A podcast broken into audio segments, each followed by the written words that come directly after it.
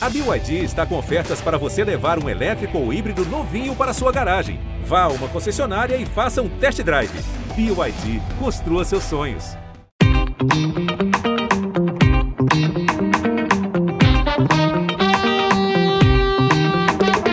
Bem-vindos à plataforma Gente da Globo, seu passaporte para conhecer e compreender as tendências de comportamento do brasileiro.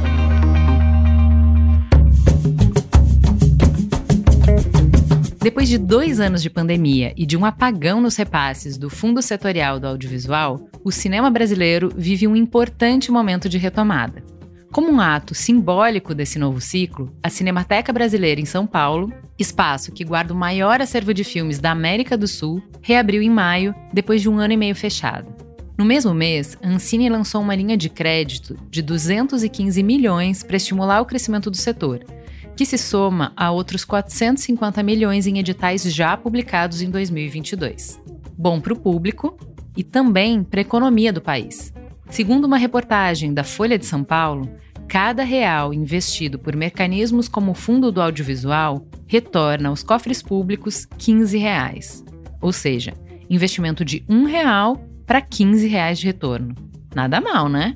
Agora, considere todas as áreas que a produção de um filme movimenta, como hotelaria e alimentação, por exemplo. Ancine considerou e estimou que em 2018 esse mercado movimentou um valor adicionado maior do que as indústrias têxtil e farmacêutica juntas. Mesmo assim, existem muitos desafios pela frente nessa retomada. Talvez um dos principais seja transformar o cinema, uma área majoritariamente branca, heterossexual e masculina, em um ambiente inclusivo e igualitário, que reflita melhor a população do Brasil e também incorporar as causas sociais, ambientais e outras questões importantes para a sociedade na sua pauta. Tudo isso sem deixar de produzir um conteúdo que sensibilize os brasileiros que buscam um entretenimento de qualidade, mas também um entretenimento que transforma. E é sobre isso que vamos conversar hoje. Luz, câmera e transformação. Para começar, então, vou apresentar para vocês as nossas convidadas. Seja muito bem-vinda, Camila Roque. Quem é você na fila do pão? Oi, é, eu sou gerente de marketing do Canal Brasil. É, já estou trabalhando na Globo, né? E comecei com Globosat, agora Globo. Já tem mais de 12 anos. Adoro o que eu faço, sou completamente apaixonada pelo meu dia a dia. Eu, quando eu olho 12 anos, parece que foram três. E é isso. Estamos aí para conversar um pouco sobre, sobre cinema. Muito bem, com a gente também Sabrina Fidalgo. Sabrina, seja muito bem-vinda. Quem é você na fila do pão? Eu sou diretora, sou roteirista, é, sou produtora também. Sou uma pessoa ativa e pensante né, nesse cinema brasileiro, né, e que pensa sobretudo muito a questão de gênero e raça, né, e dessa equidade aí, tão almejada. Contem para mim, para a gente entrar no tema, por que, que vocês decidiram trabalhar com cinema? Como foi essa história? Assim, desde criança, né, eu penso nisso, na verdade. Assim, eu, eu, eu fui uma criança que frequentou muito, muita sala de cinema. Os meus pais me levavam muito ao cinema, né? E eu me tornei uma adolescente cinéfila, bem nerd. Então, na verdade, isso já é um pensamento bem antigo, assim, né? Claro que entre esse primeiro momento e a realização, a concretização, né, desse sonho, digamos, assim, né, foi um longo caminho, mas é, na verdade, um desejo desde da infância mesmo. O meu é o contrário, gente. Assim, eu fui escolhida. A sensação que eu tenho é que eu fui escolhida. Eu sempre gostei muito, né, de, de cultura de maneira geral, mas eu nunca tinha pensado em trabalhar com cinema. Eu me formei como professora, comecei a dar, a dar aula, fiz direito, larguei direito, fui fazer comunicação, trabalhava com shopping e de repente eu caí ali na, na Globosat, né, na época. E aí o, o, o Canal Brasil me conquistou assim muito rapidamente, né? E, e, e, o contato com o mundo do cinema brasileiro, é, especialmente, foi uma coisa assim muito de muito crescimento, né? Eu acho que me transformou, transformou é, o tipo de mulher que eu sou, tipo de profissional que eu sou, o tipo de ser humano que eu quero ser no mundo, sabe? ampliou assim é, a minha visão, amplia diariamente, né? Que lindo.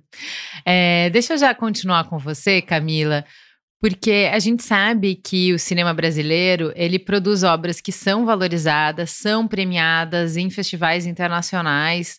É, mas nem sempre essas produções super aclamadas chegam para o grande público.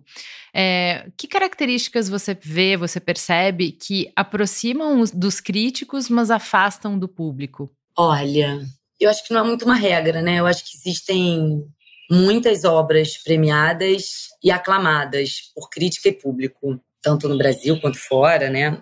Mas eu acho que muitas vezes existem algumas obras onde a crítica ela olha talvez, uma opinião muito particular minha, né, para aspectos do filme, de roteiro, de formato, que o público não necessariamente valorize, talvez, mas que são movimentos que, que são importantes para o mercado mexer ou para novos é, movimentos acontecerem. Eu acho que não é uma coisa, uma, uma coisa que exclua a outra. Eu acho que às vezes temos uma unanimidade ali de crítica pública e às vezes não.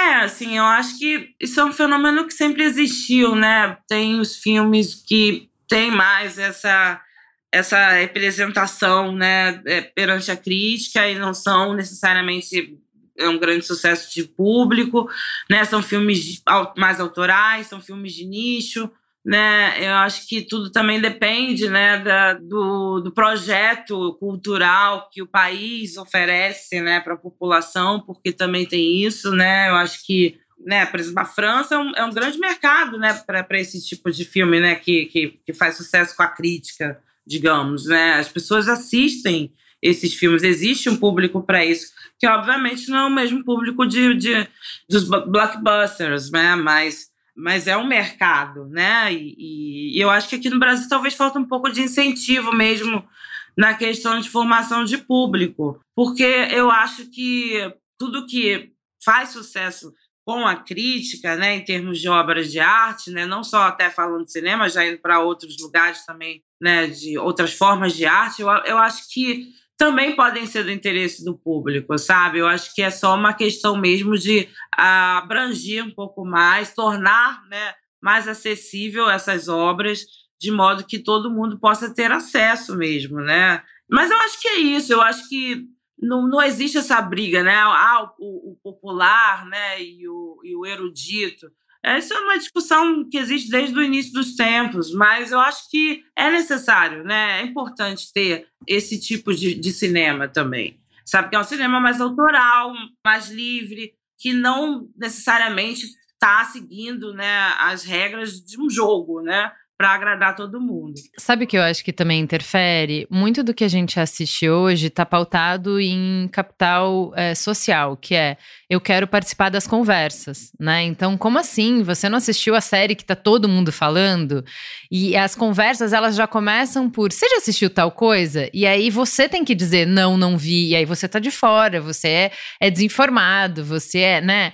E dentro disso, o que você falou, Camila, da gente não ter o mesmo, é, a mesma força, mesmo investimento para criar essa onda no lançamento de filmes nacionais, produções nacionais, séries, enfim, Acho que isso interfere bastante, né? Como concorrer com grandes estúdios, grandes canais internacionais e com o hype que vem da internet, né? Que vem dessa rede que não é só local, que vem do mundo inteiro assistindo a mesma coisa ao mesmo tempo. Então, acho que isso é um desafio. Em uma série de países, isso é um desafio, né? Uh, de como é que você não mata a voz local só porque você tem curiosidade de acompanhar o que está sendo conversado em nível global. Acho que isso é uma coisa. Mas tem um outro ponto que eu acho legal a gente explorar, que é, mesmo uh, em outras profissões que não são necessariamente ligadas à cultura, você tem essa diferença entre ser reconhecido pelos seus pares, né? Que é um argumento de autoridade, é, são pessoas que entendem profundamente do seu ofício, do que você faz. Quando essas pessoas que fazem o que você faz reconhecem o que você fez como excepcional, isso é um tipo de alegria e ser reconhecido pelo público, pela audiência, pelas pessoas que usam esse serviço. Então, seja um arquiteto que é popular e outra coisa é um arquiteto que é reconhecido pelos seus, pela sua categoria, né? São satisfações eu acho diferentes, né? As duas coisas são formas de satisfação. E aí eu fiquei curiosa, Sabrina, para você como cineasta, da onde você tira mais prazer? Qual é a diferença entre esses dois reconhecimentos? O que, que é mais legal para você pessoalmente, assim, receber prêmio, o reconhecimento dos seus pares ou as suas ideias, o que você pensou, o que você fez chegar em mais gente, tocar mais pessoas? Olha, eu acho que existe o melhor desses dois mundos no, num prêmio do público, né? Assim, que é normalmente são, são prêmios que todo festival de cinema, né, é, tem essa categoria, né, que é o prêmio especial é, do público, que é a votação, né, do júri popular, né, é o famoso júri popular, que é o melhor, reúne o melhor dos mundos, né, que é ali a consagração, né, do público que assistiu o seu filme dentro de um festival de cinema, que já é um espaço, né, de reconhecimento dos pares, né? Porque uma vez que o filme é selecionado para um festival de cinema renomado, isso já é, né, por si só, é, já um reconhecimento, né? Nesse lugar. Mas assim, é difícil responder. Assim, eu acho que eu acho que eu tendo a ter mais contentamento assim com, com reconhecimento de público, porque eu acho que é isso. Eu faço filmes, não faço filmes para prêmios, né, para objetos, né, é, para estatuetas, né, coisa do tipo, para láureas. Eu faço filmes para tocar, para chegar no coração das pessoas, sabe? Assim, é isso que me move, assim, sabe? Quando as pessoas são tocadas pelas histórias que eu estou contando, isso não tem preço, sabe? Isso é uma coisa realmente assim justifica todo o perrengue que é né, fazer o fazer cinema, que é um grande perrengue, é um grande processo, é tudo muito complicado e, e longo, apesar de também ser prazeroso. Mas eu acho que é quando a gente consegue, as nossas histórias é, tocam as pessoas e, e diferentes públicos, é, pessoas que a gente nunca imaginaria que pudessem gostar ou entender seus filmes, isso não tem preço realmente. Mas é óbvio, é, é muito legal ganhar prêmios. É, eu amo ganhar prêmios, assim, eu adoro botar meus prêmios no, né, na, na, decoração aqui da minha casa, na minha parede. Mas assim, o que, o que realmente me, me comove é o público a resposta do público. Ai, me sinto muito representada. A gente vai falar um pouco mais sobre essas questões de, de do quanto o, o, universo de cinema é fechado, mas eu queria antes te perguntar é, sobre uma coluna interessante que você escreveu no ano passado, no Dia do Cinema Brasileiro. É, você falou que, para muitos, o cinema brasileiro passa pelo seu pior momento em 20 anos, em função da pandemia global e do esvaziamento de políticas culturais. Como é que você vê o momento que a gente está hoje, quase um ano depois? Você continua achando que a gente está no pior momento? Olha, é difícil responder essa pergunta, porque, na verdade, a gente está vivendo ainda mais tensão né, dessa, dessa era pandêmica, né? Assim, as coisas ainda né, não, não mudaram totalmente, né? Assim, a gente, com certeza, agora né, tá, tá tendo uma flexibilização né, da, né, das regras todas do uso de máscara, da, da, quarentena, toda pela, pela qual a gente passou em 2020 e parte de 2021. Mas a gente está ainda nessa iminência, agora está vindo essa quarta onda de novo, né? As coisas não voltaram ainda a funcionar 100%, né? Agora que a gente está tendo aberturas de editais, né? Desde então. Então, assim, essa indústria do cinema, principalmente de cinema mais autoral, mais independente, é, ela, ela continua, de certa forma, ainda meio paralisada. Né? As pessoas estão agora começando a filmar alguma coisa, e isso quem está trabalhando com os streamings, né? quem tem essa. essa é, e geralmente são as grandes produtoras, né? são pouquíssimas grandes produtoras, né? talvez não chegue a sete o número, de, de empresas que, que têm essa, essa, essa infraestrutura e essa network com os streamings, mas a maioria das produtoras de cinema, né, é, elas ainda estão, acho que, padecendo bastante, assim, acho que elas não estão conseguindo realizar filmes, assim, autorais, filmes independentes, com, da maneira como estava sendo realizado antes, sabe? Eu acho que ainda a gente ainda está nesse processo. É, eu não sei dizer se esse é o pior momento da história do cinema brasileiro. Talvez o pior momento tenha sido aquela era realmente da, do fim da Embrafilme até aquela primeira retomada em 93, que ali realmente não existia nenhuma possibilidade de captação de recursos ou coisa do tipo para a realização de, de filmes, né? O cinema brasileiro deixou de existir durante esse período, que não é o caso hoje em dia. É, então, eu talvez não, não diria né, que seja o pior momento, mas da história, mas eu acho que é um momento assim, de desafio, com certeza, e um momento também para se repensar as regras do jogo né, desse cinema, porque também eu acho que tem muitas questões que a gente tem que colocar o pingo nos is, assim, sabe? E refletir. Quem estava realizando né, esses filmes? Quem eram as pessoas que tinham acesso? Né, a maioria desses editais. É, a gente tem várias pesquisas, e a gente pode até desenrolar esse assunto mais ao longo da nossa conversa, que apontam uma série de desigualdades que estavam sendo perpetuadas há pouquíssimo tempo ainda. Então, eu acho que é um momento bom também para a gente repensar assim, questão de igualdade de gênero, de raça, igualdade regional, né, enfim, é, dentro do nosso cinema, né? É isso, momentos de crise são também momentos de transformação, né? É, as coisas estão menos é, cristalizadas. Na crise, as peças se, se movem. Então, é, é, super importante esse questionamento. Eu vou trazer só mais um, um elemento para essa equação, né? Se a gente está falando de buscar retomada, se a gente está falando sobre é, como é que a gente sai dessa encruzilhada.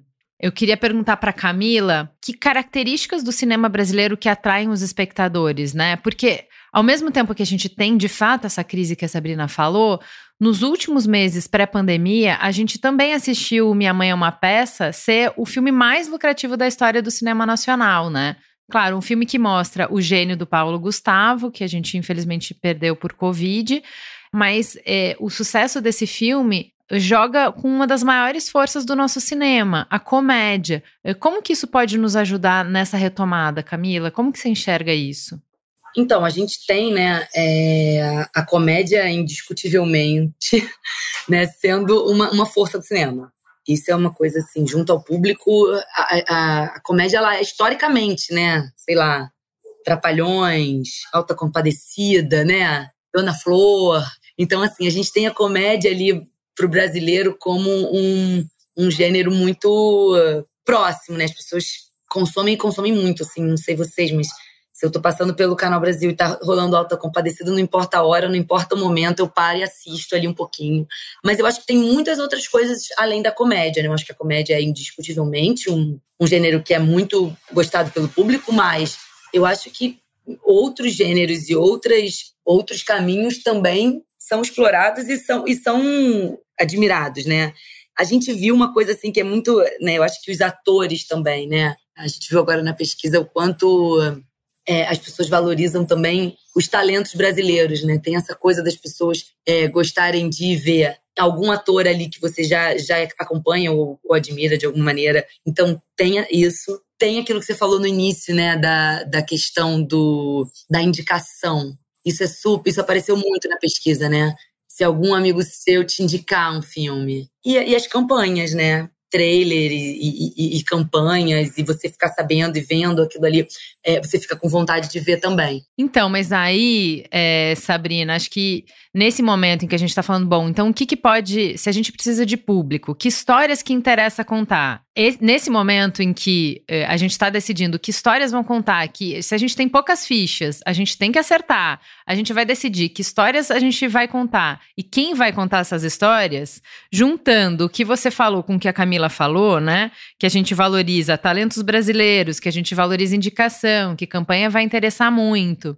É, vou trazer mais um dado. Uma pesquisa da Ancine publicada há alguns anos mostra que em 2016, 75% dos longa-metragens lançados comercialmente no Brasil foram dirigidos por homens brancos, 19% por mulheres brancas e só 2% por homens negros.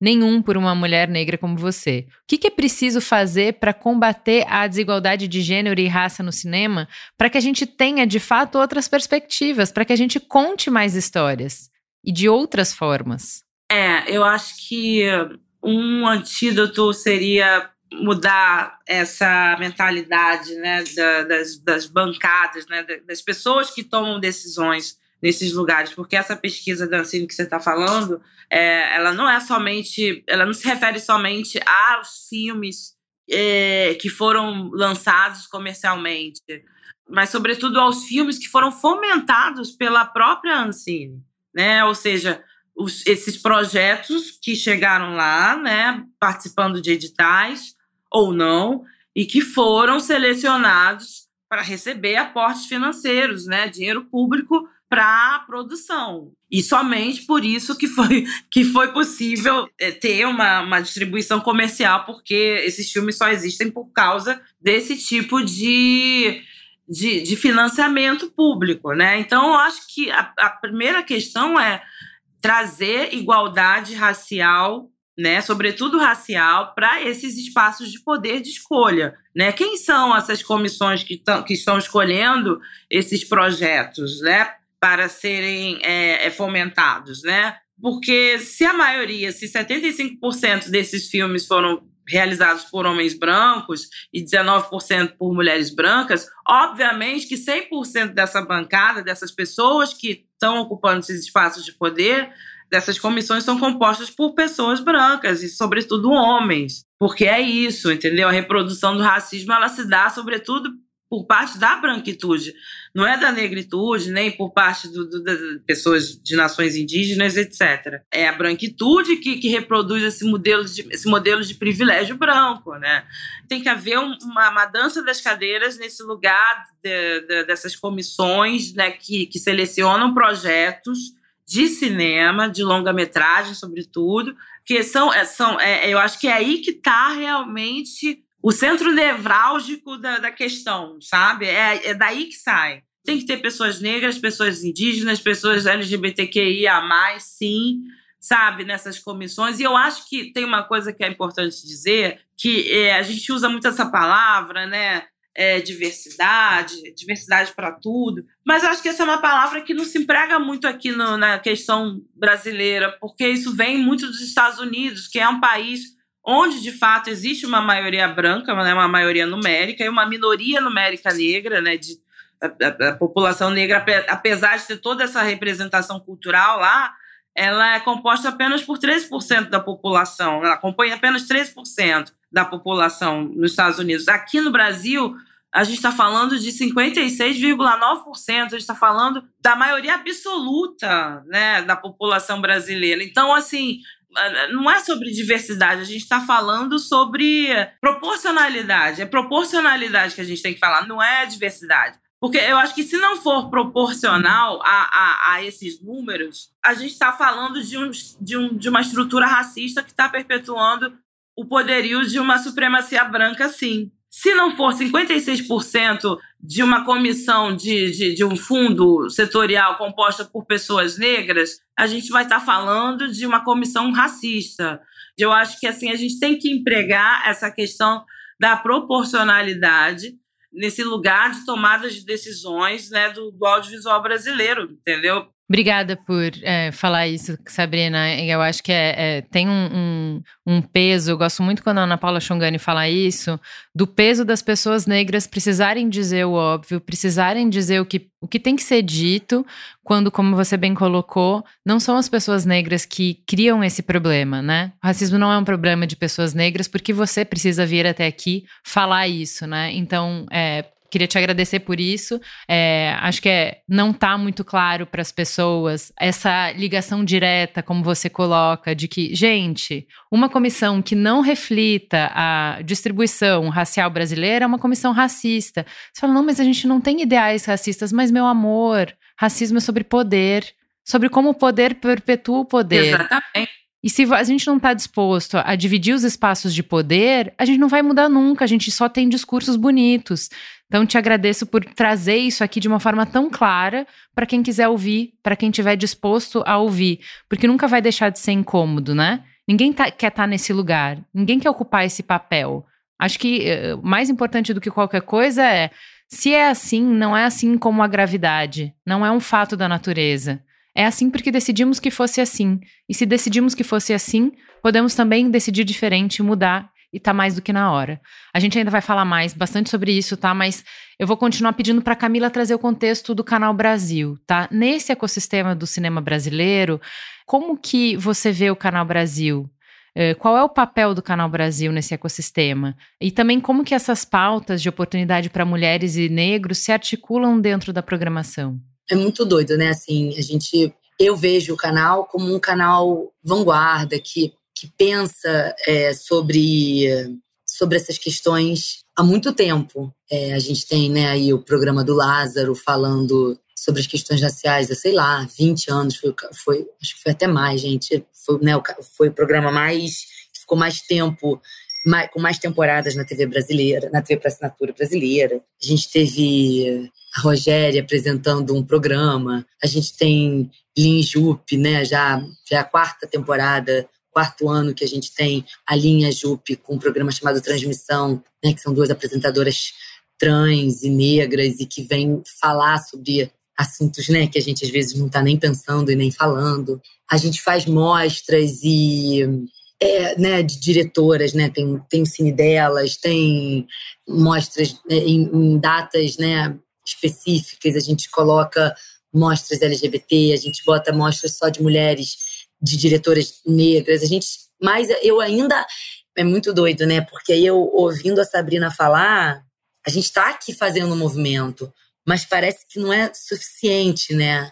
Eu fiquei agora com essa sensação assim, é, é tanta, é uma desigualdade tão enraizada, é uma falta de proporcionalidade, né, Sabrina? Como você bem colocou aí, que eu nunca tinha pensado nesse termo. É, é, é, é, de tanto tempo, é tão profundo, que eu acho assim, acho que o canal super, né, tá, tá nesse caminho, tá há muito tempo nesse caminho. Fala desses assuntos desde sempre, a gente questiona essas coisas mas a gente está ali buscando é, e dentro de um, de um mercado que é desigual, que é desproporcional. então, assim, eu acho que o canal tá, vai estar tá sempre com essa com, com isso em mente. Assim. A gente sempre teve essas questões todas em mente, né? É, são pilares do canal, são coisas que a gente internamente e em conjunto é, decidiu como pilares. Essa representatividade, o lugar de fala, são coisas que a gente sempre sempre valorizou. E a gente vai continuar valorizando, assim, isso está na nossa mente 100% do tempo. Mas eu acho que é um trabalho ali de formiguinha. E aí eu, eu queria, inclusive, é, pedir aqui uma licença poética para eu fazer uma pergunta para Sabrina. Claro, é, que claro. Eu fiquei curiosa de você, é, você, falando ali, Sabrina. O quanto você acha, porque eu acho assim, o, o quanto você enxerga você nesse lugar, né?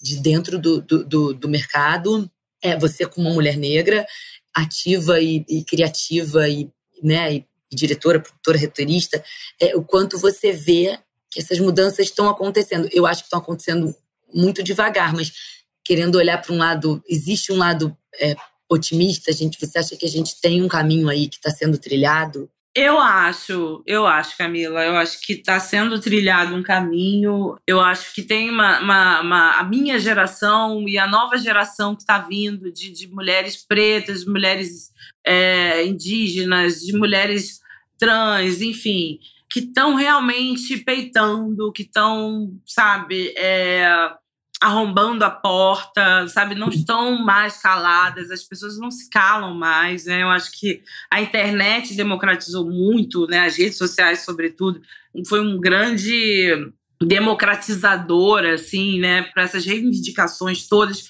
que sempre existiram. Isso sempre foi falado, né? Entre nós, assim, dentro de casa, na minha casa, eu cresci ouvindo essas reclamações, meus pais reclamando que não se viam na tele, não se sentiam representados nas, televisão, no cinema, no teatro, né, em todos os lugares. Isso não é nenhuma novidade. O que é novidade é que, de fato, agora nós temos voz e plataformas para externar o nosso descontentamento né, diante dessa, desse absurdo que é né, essa construção de um audiovisual absolutamente racista num país tão é, diverso, né, como o nosso.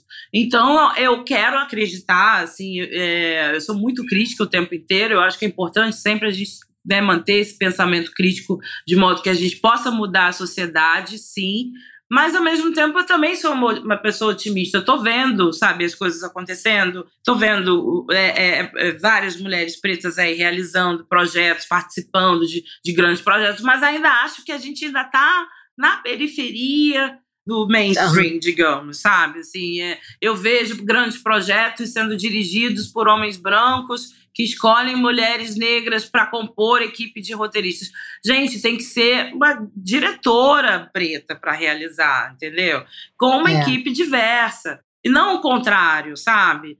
É, eu acho que, assim, é, esses lugares de poder ainda estão muito num lugar é, ainda embranquecido e masculino. A tua fala tá muito é, é, concordando e complementando a fala do Lázaro Ramos no podcast do Mano Brown, né? E ele falou exatamente isso, sobre a importância não de compor equipe, mas de tomar as decisões, de, de, de pensar na história, de pensar é, em o que vai ser contado, como vai ser contado, né?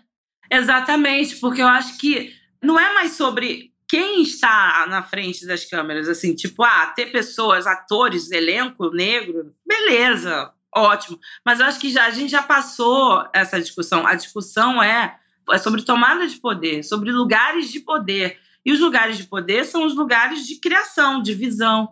Né? Quem dirige, é, qual olhar está sendo dado, quem está contando essas narrativas, quem está contando essas histórias. Né? Então, se eu tenho um, um roteirista-chefe branco e uma, e uma equipe, né, uma sala de roteirista composta por mulheres e algumas mulheres negras, eu não estou mudando em nada, porque essas mulheres negras elas vão ser apenas consultoras desse, desse roteirista-chefe branco. Elas não vão estar tá dando a visão de mundo delas, na real. Então, se a gente não mudar a, a estrutura de poder, né, que é isso, quem, quem produz, quem dirige, quem escreve, a gente vai estar tá reproduzindo mais do mesmo. Sabrina, é, é para continuar essa conversa, me fala como que você acha que, para além dessa questão de quem decide, né, o funil, precisa enegrecer demais, como que a gente faz para fomentar esses olhares? Né? Então, como que a gente faz para os realizadores virem das classes mais baixas?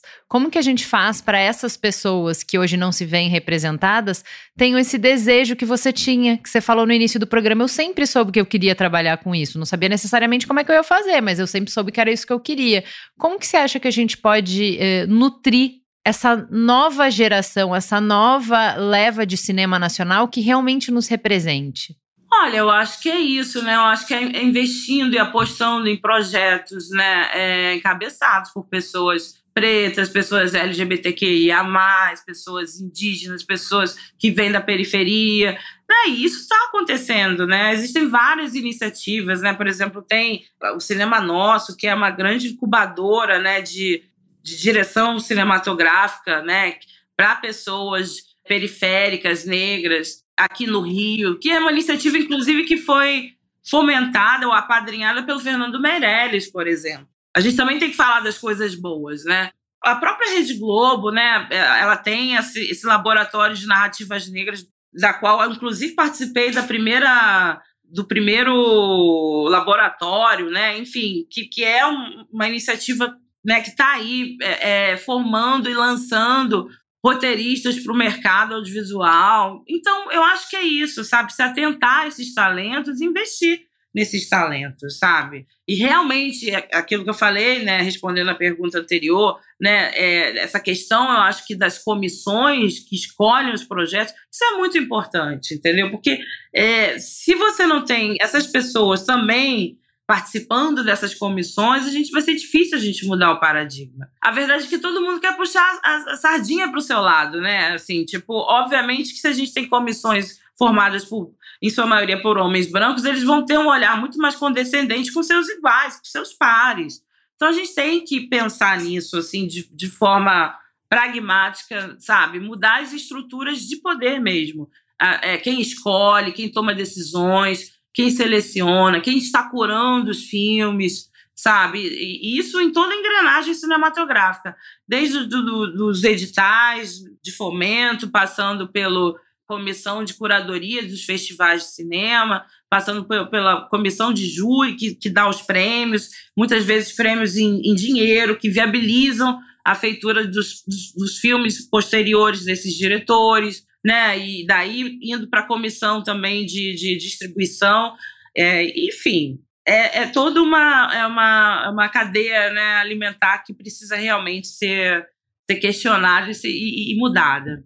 É, e aí, Camila, a gente falou, já que é, a Sabrina está falando de transformação, a gente falou na abertura sobre a potência do cinema enquanto indústria, enquanto uma força motriz de economia, né? Você acha que, além disso, o cinema pode mudar a realidade de um país como o Brasil? Dá para fazer entretenimento que transforma? Porque tudo que a gente discutiu até agora é certo que existe no cinema, mas existe no cinema como reflexo da sociedade onde a gente vive. Essa perversidade das estruturas de poder dominadas pelos brancos sempre não existe no cinema exclusivamente, existe é um reflexo da sociedade. Você acredita que o cinema consegue transformar essa realidade? Qual o papel do cinema na construção e na apresentação de novas narrativas do que é o Brasil e do que é ser brasileiro no século XXI? Eu, eu, eu acho que é uma, uma, uma, estrutura maior, né? Como você falou, né? A gente tem uma, uma desigualdade, uma, uma falta de proporcionalidade, adorei esse termo, na nossa realidade. Eu acho que educação, arte, cultura, cinema é, é a base para mudar essa sociedade. Eu acho que sem isso não tem mudança, eu não tenho nenhuma dúvida, né? Eu acho que a gente tem que voltar sempre para essa base que eu acho que vai. É... Parece até meio, meio clichê, meio repetitivo, mas sem isso a gente não consegue mudar, gente. Não, não tem como, né? Botando as pessoas para pensar ativamente, para olhar a sua realidade e, e entender o que, que faz sentido, o que, que não faz, o que, que acontece há muito tempo, mas que tem que parar de acontecer, que tem que acontecer diferente, né? Então eu acho que o cinema ele é um grande instrumento de mudança. Eu acho que as pessoas que se envolvem com arte, com cultura, elas são vanguardistas, elas têm esse pensamento crítico muito mais apurado e, e têm esse papel de conseguir, conseguem trazer para a sociedade com, com, leveza, né? Porque o cinema muitas vezes traz essas, essas temáticas com mais leveza, com, com diversão ou com simplesmente com a reflexão. Então, acho que o cinema é, é, é, é potência na transformação, não tenho dúvidas disso, né? E aí quando a gente fala do entretenimento que transforma, é o oposto, né, daquele entretenimento que aliena, né? Então eu e eu acho que o cinema brasileiro tem disso. Tem isso de trazer as temáticas que são nossas, né? Que são muito do nosso dia a dia, que a gente enxerga na tela e enxerga do lado acontecendo, né?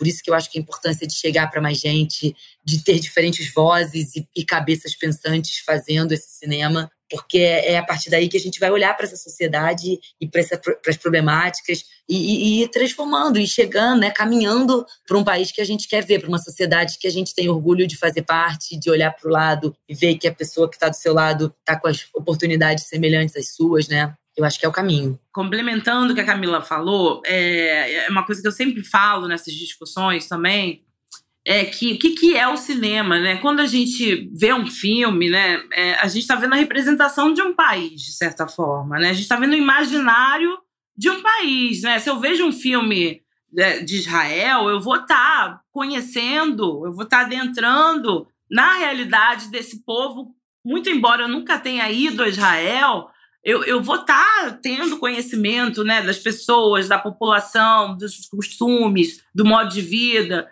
né, enfim, da visão de mundo daquele povo, ou pelo menos de uma parte disso. Se a gente se nega a, a, a ter a, a, a população brasileira, né, a sua maioria, como é a população negra, realizando e contando suas histórias, suas narrativas, a gente está negando uma, uma realidade, a gente está vendendo uma ideia falsa de, de país entendeu? E acho que muito isso tem muito a ver também com a falta de representatividade do cinema brasileiro na, na, na, nesse panorama de, de, festivais importantes do mundo afora. a gente vê, por exemplo, países como a Argentina, que tem muito mais dificuldade até a, é, é, em relação à indústria de, de, cinema, né? A indústria de cinema na Argentina é, é menor, enfim, eles têm menos verbas, etc, etc, mas eles têm muito mais representatividade mundial no cinema do que a gente.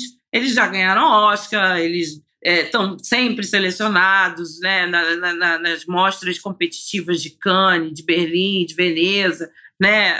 Os filmes argentinos têm uma distribuição muito boa no mundo, né? ao contrário do nosso cinema. Eu acho que isso tem muito a ver também o, o, o tipo de olhar que a gente está vendendo do próprio país. É um olhar branco heteronormativo o tempo inteiro, né? que é um olhar que não condiz com a realidade dos fatos do nosso país. Então, eu vou te perguntar, já que você está falando disso, né, de, de como é que a gente consegue hackear esse sistema que só se autorreproduz, né?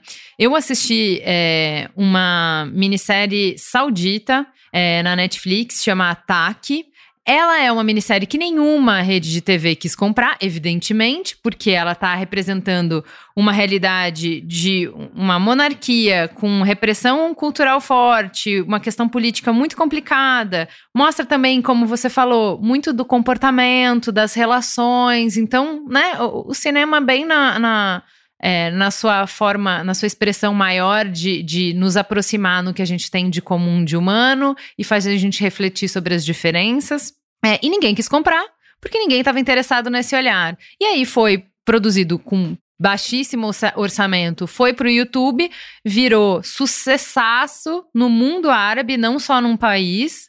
Uh, e aí a Netflix comprou e aí você consegue perceber que tem, é bem o que você falou, outro orçamento, outra forma de produzir nas temporadas seguintes. Como que você vê que a, a internet, a, o, o, raciocínio, o jeito de se pensar conteúdo para a internet pode ser uma força, uma forma para também pressionar por esse olhar que você fala, né? Assim, que não está representado e que não vai estar tá representado enquanto a gente não mudar muita coisa.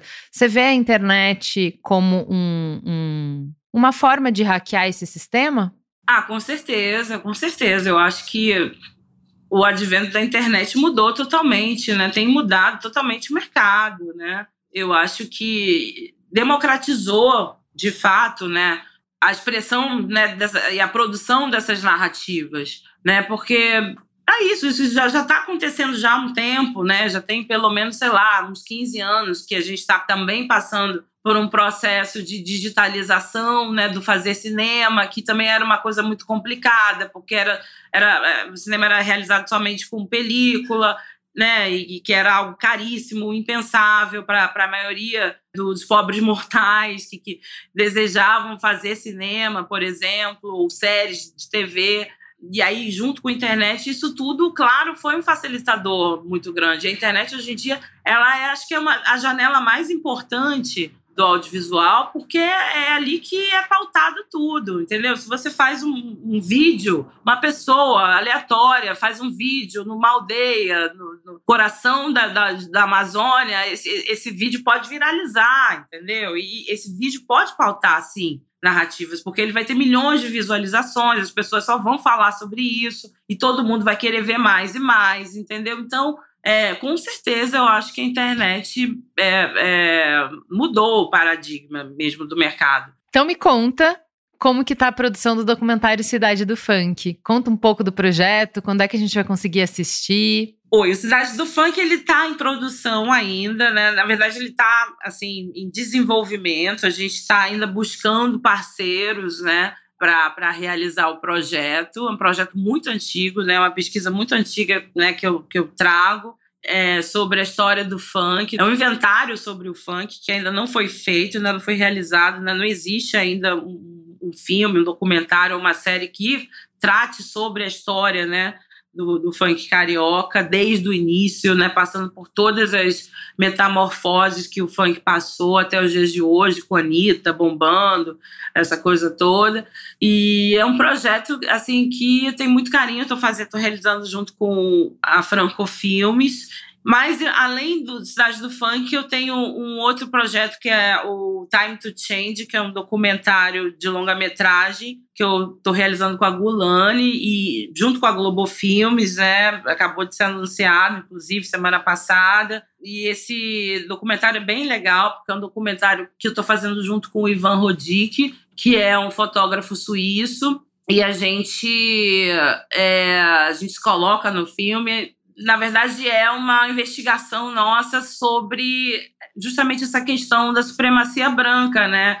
E dessa herança colonial que não só a gente vive né, aqui no Brasil, mas o mundo todo. Né? Então, é a perspectiva do norte e do sul global em relação a, a, a, essa herança colonial e como isso ainda impacta a nossa vida, né?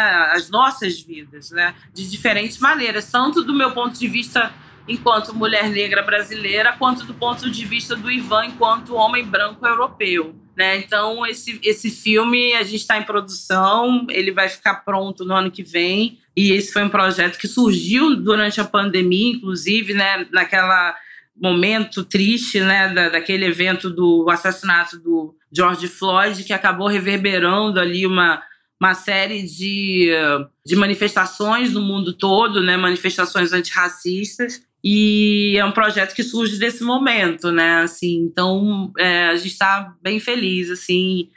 Em um mês a gente vai entrar em, em, em, produção, né? A gente vai filmar. A gente vai filmar em várias partes do mundo.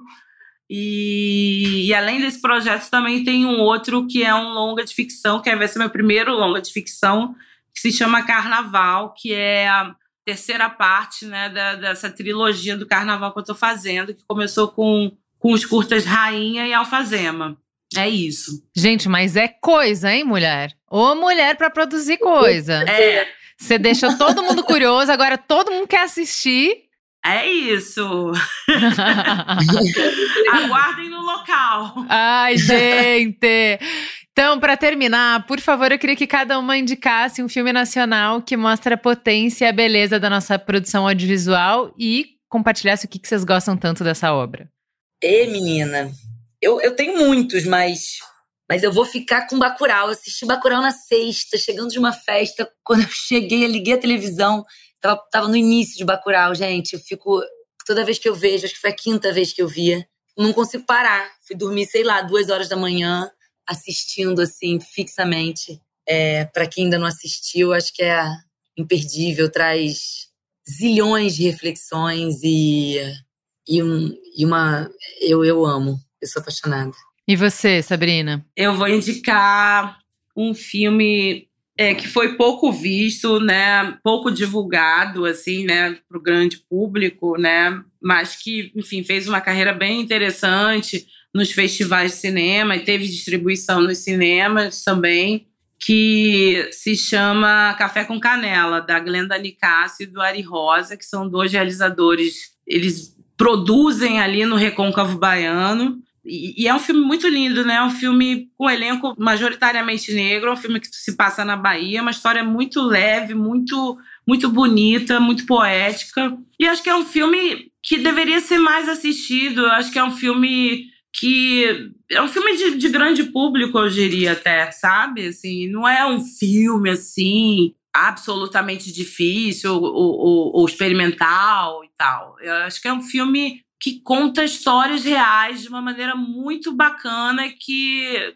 e eu acho que a maioria do público vai se identificar com, com essa história. Então a minha minha dica é essa, Café com Canela. E a história do cinema, né, do, do, do cinema brasileiro, é os filmes que são lançados e que não chegam para as pessoas, né? As pessoas não ficam sabendo.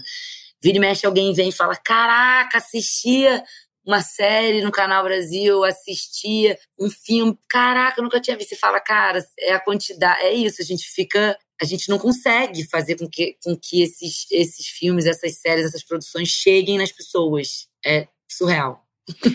É, é, é, isso, é dar oportunidade, é, né? É, é, falta investimento, né? Acho que é investimento falta que, muito, que aí. Falta muito dinheiro. Mas eu acho que o Canal Brasil ele tem um papel fundamental, né? Justamente para esse tipo de, de cinema, né? Que é um, que é um cinema que, que, que não é um cinema comercial, não é um, né, não são filmes de blockbuster, não são filmes com orçamentos é, milionários, mas que tem essa janela do Canal Brasil, né? Vocês sempre fazem é, especiais, por exemplo, no mês da consciência negra, é, esses filmes todos são muito divulgados no Canal Brasil, por exemplo, né? Filmes de realizadoras, né, mulheres também, enfim, eu acho que o Canal Brasil é um dos grandes parceiros mesmo do cinema brasileiro, e sem o Canal Brasil, acho que não sei nem como é que seria, assim, sinceramente, porque Não, é, a gente, a gente tenta fazer sempre, né? A gente, a gente começou muito nesses, nessas datas, é, nessas efemérides, depois a gente falou, não, cara,